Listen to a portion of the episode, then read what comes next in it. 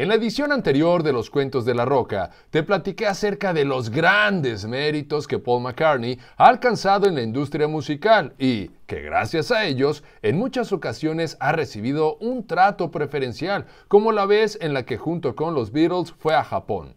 El 30 de junio de 1966, los Fab Four llegaron al país del sol naciente para dar una serie de conciertos como parte de su última gira, y desde su llegada fueron tratados como reyes. Todos los jóvenes estaban muy emocionados por la presencia de los Beatles en su país, en especial las jovencitas, pero, debido a sus costumbres y códigos de conducta, no se les permitía hacer muestras de admiración y afecto tan alocadas como en otros países.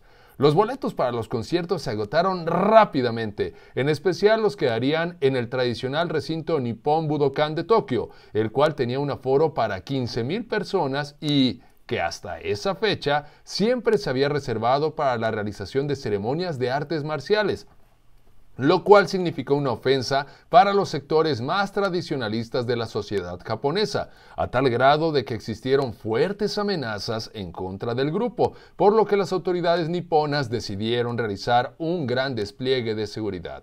Los conciertos tuvieron una duración aproximada de 30 minutos cada uno, además de que fueron filmados y transmitidos por la televisión japonesa, pero la respuesta del público no era a la que estaban acostumbrados los Fab Four, y es por eso que Harrison llegó a declarar que había policías por todo el estadio con cámaras y teleobjetivos. Las personas estaban muy restringidas en cuanto a lo que podían hacer y cómo podían respondernos. Fue una cálida recepción, pero un poco clínica, como lo es el Japón.